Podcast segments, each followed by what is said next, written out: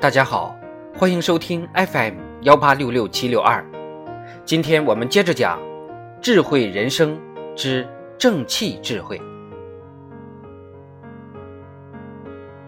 一个充满正气的人，他的身上散发着一种正能量，是会被大多数人接受和喜欢的。正如宋朝高宗宪曾经说：“静如是。”动不如是，这是气静；静如是，动也如是，这是理静。理静，理明想静，胸中怅然无事而静。气静就是定久气成，心气交合而清静。理明则气自静，气静理也就明。两者交织互益，以理气，本不是两种原因。莫作诚心，体验天理，为延平门下最高的教诲。如果是虚假的用气静动，就会失去，有什么益处呢？莫生诚心，体验天理，说的是在默坐之时，这个心诚然无事，就是所说的天理。高中宪进而揭示出默坐诚心。要以体验天理为圣人的直接功夫，所以龟山门下叫人静坐中观察喜怒哀乐未发作之前做什么样的气象，这也就是明心见性和融彻天地的不二法门。我们说主静，实则就是要达到孟子所说的养浩然之气与不动心的最主要入门法则。而孟子的“富贵不能淫，贫贱不能移，威武不能屈”的境界，不是心中别有洞天、别有世界、别有人生，又怎么可能达到的呢？所以成名道人也说：“人心必有止境，没有就听从于物，这是不动心的道理吧？”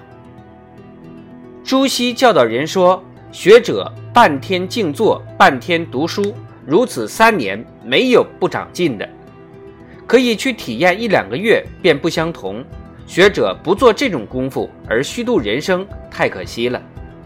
所以呢，心中一静，就会自然没有一点事发生，没有尘沙之念，透出事业功绩的世界之外，透出现实的世界之外。像这种怎么会？不超凡脱俗，怎么会不神志清明呢？不论是哪一位圣贤豪杰，统治天下容易，统治人心却难。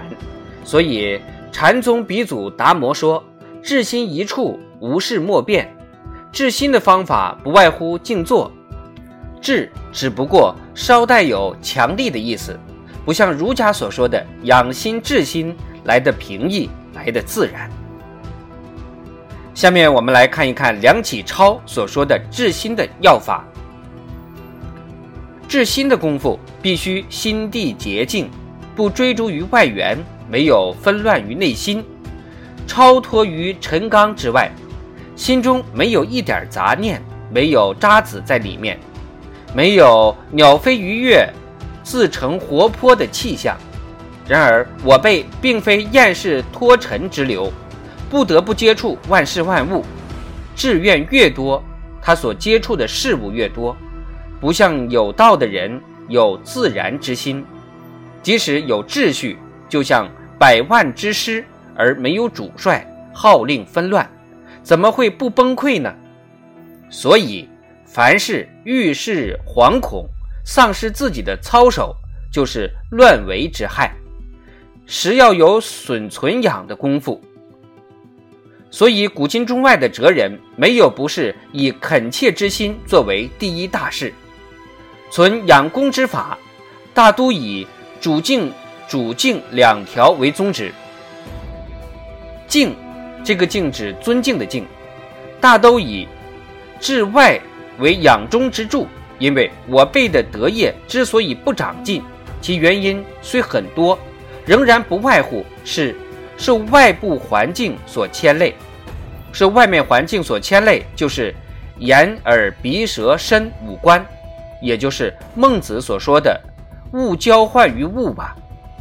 眼耳鼻舌身既受牵连，它的本意就会随之动摇，也就是孟子所说的“引神”罢了。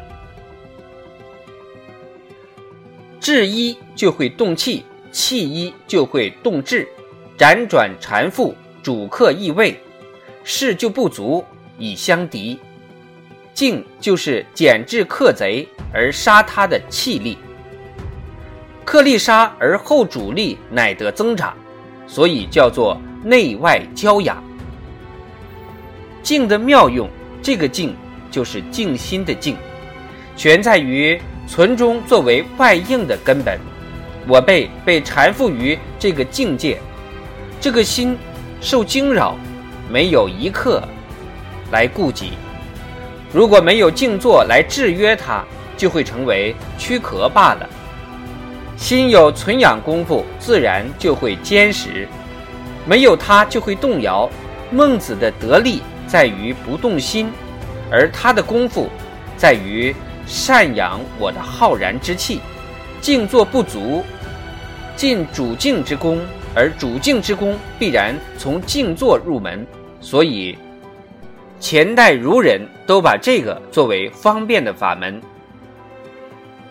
刚才给大家复述了梁启超的这番理论，正可以说明主静功夫不但可以作为圣人入哲的门槛，而且呢，也可以作为我们成大事、立大业的浩然正气的培养方法。所以，我们要静下心来，以涵养我们的浩然正气。